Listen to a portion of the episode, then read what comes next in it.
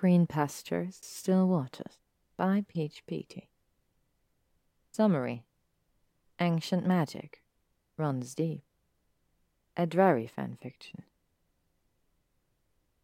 The tree are sentient, singular in physical representation, but not in spirit, composed of an amalgam of powerful forces predating primordial life a collective consciousness of ancient energies.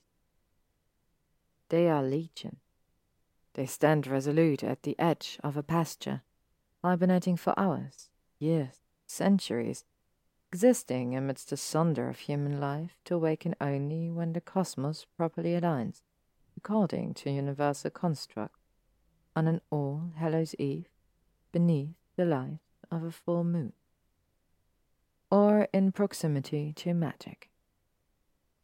This isn't the first time these particular humans have congregated beneath their branches. The bonfire tonight is weak by historical memory. The tree are not threatened. They reach out, their energy attracted to magical cause.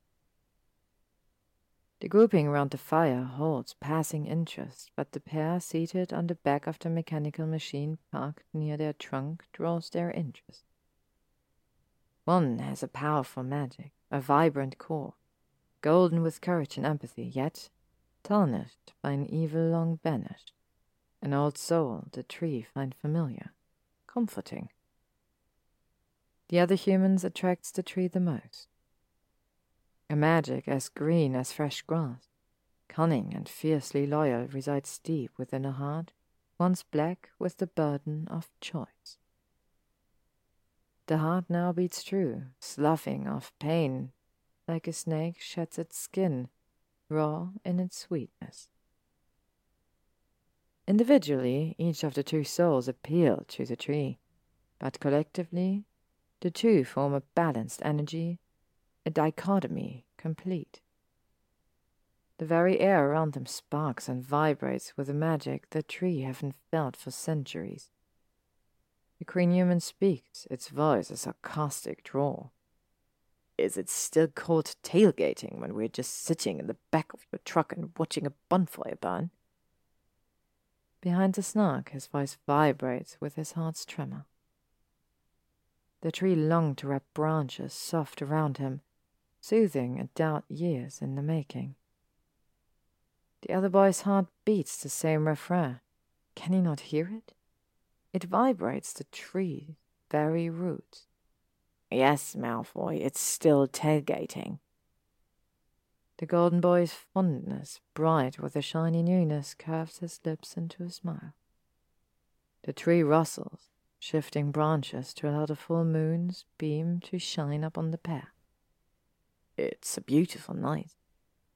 The boy named Malfoy says, his face luminescent in the moon's reflective glow.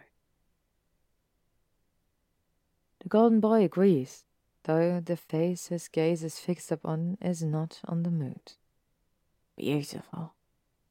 A whisper that shivers the trees amber leaves.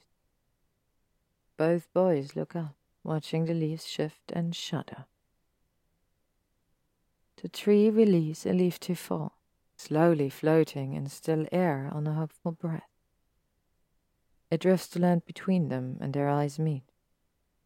The tree still slowing the earth's rotational spin. The boys draw together, opposing forces inexorably joined. They put up no resistance, to the tree's relief, their lips meeting amidst swirling magic. The trees sigh, content, and leaves rain down around the boys, dancing on ancient magical current. The end. Thank you for listening to this wonderful story by peachpety. I hope you're all doing great. I hope you're all enjoying your fall, and I hope to see you all again tomorrow.